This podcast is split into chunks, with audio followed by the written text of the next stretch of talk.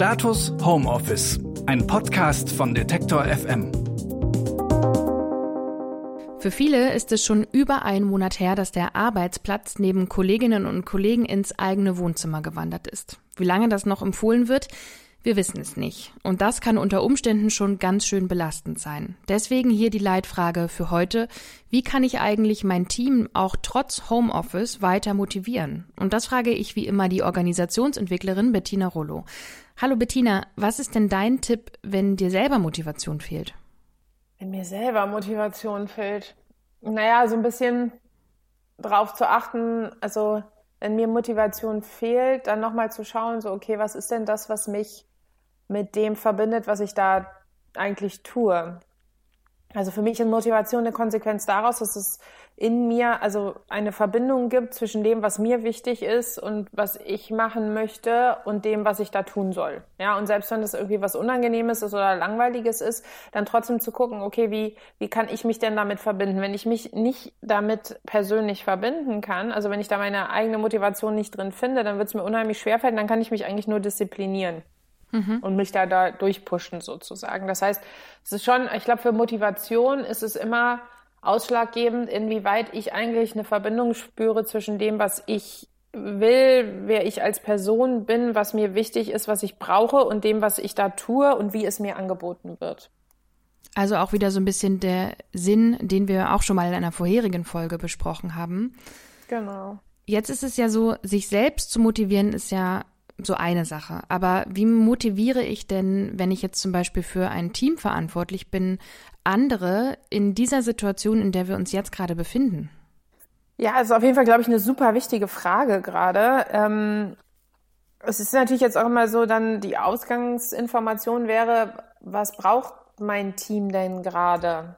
Ja, also, und ich glaube, da haben wir ganz unterschiedliche Ebenen. Also, ich denke, eine, eine Ebene ist, dass dass man in dem, wie es gerade ist, gemeinsam Orientierung schafft. Ja, also dass ich ähm, in dem, dass ich jetzt zu Hause sitze, dass ich als Führungskraft in der Lage bin, dem Team trotzdem ein Gefühl zu geben von, okay, das ist unser Fokus, so setzen wir das um. Also wir haben einen gemeinsamen Überblick dazu, wie wir zusammenarbeiten und wie wir ähm, produktiv und effizient zusammen sind.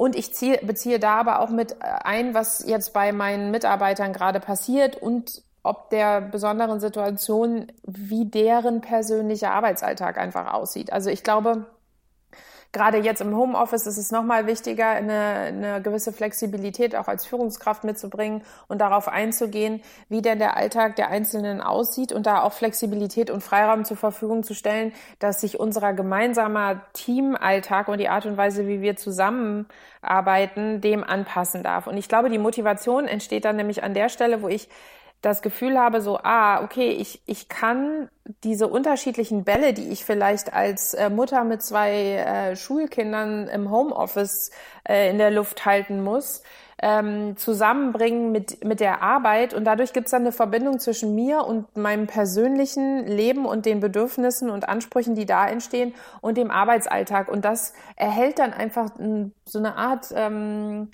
energetische Verbindung und das gibt dann auch Motivation. Also wenn ich mich einfach, man nennt das dann immer gesehen fühle und das Gefühl habe, ich kann mich da ganz einbringen und das als Führungskraft möglich zu machen. Und dann ist halt die Frage, was brauchen wir denn dafür, um da rauszufinden, was es da braucht? Und ich glaube, dass es momentan schon wichtig ist, dass Teams, also und Führungskräfte spezifische Gespräche führen.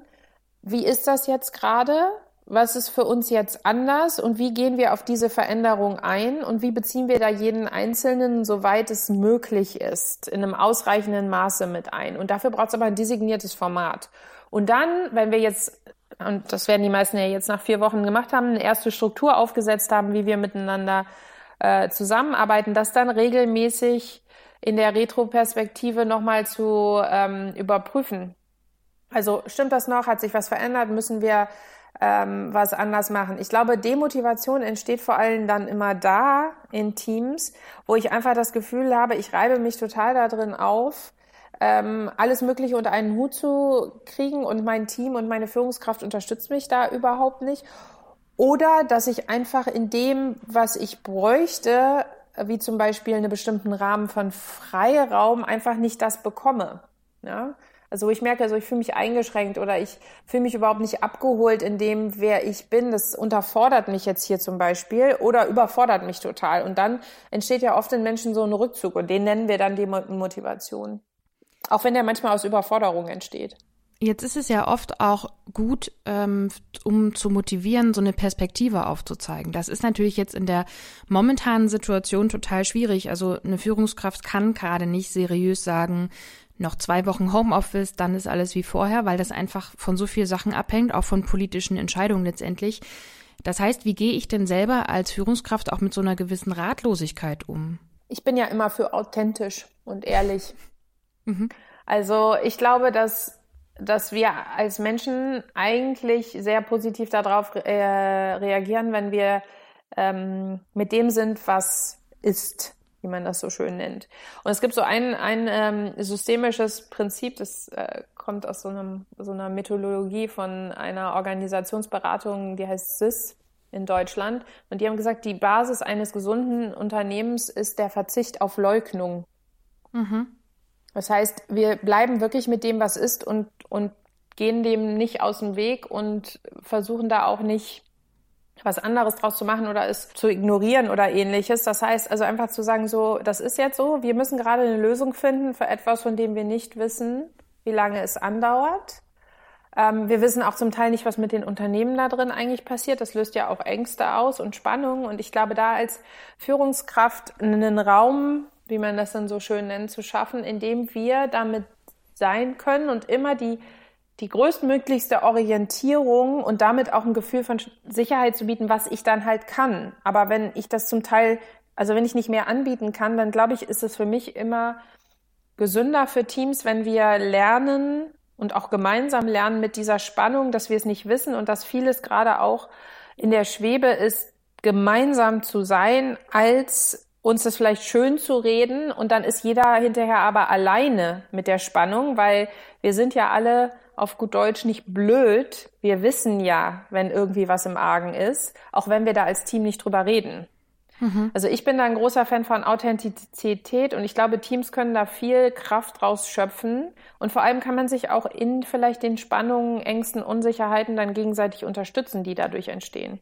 Und vielleicht ist es auch was Verbindendes, oder? Ich meine, die genau. Ratlosigkeit haben ja eigentlich alle so ein bisschen. Genau, genau. Und wenn man da ein, also ein Format auch hat, wo man sich dazu austauschen kann und ein bisschen hören kann von, wie machen die anderen das denn, wie gehen wir denn damit um, was habt ihr dafür Gedanken zu? Ich glaube, das ist eine total schöne Unterstützung in der aktuellen Zeit. Unser Podcast zur Homeoffice-Phase in Corona-Zeiten. Jeden Tag wollen wir euch einen Impuls geben, wie es im Moment produktiv funktionieren kann. Wenn ihr Fragen habt, die euch oder eure Kolleginnen und Kollegen gerade beschäftigen, dann schreibt uns an homeoffice.detektor.fm. Mein Name ist Marie-Sophie Schiller und ich danke Bettina. Liebe Grüße nach Berlin und tschüss. Tschüss. Status Homeoffice. Ein Podcast von Detektor FM.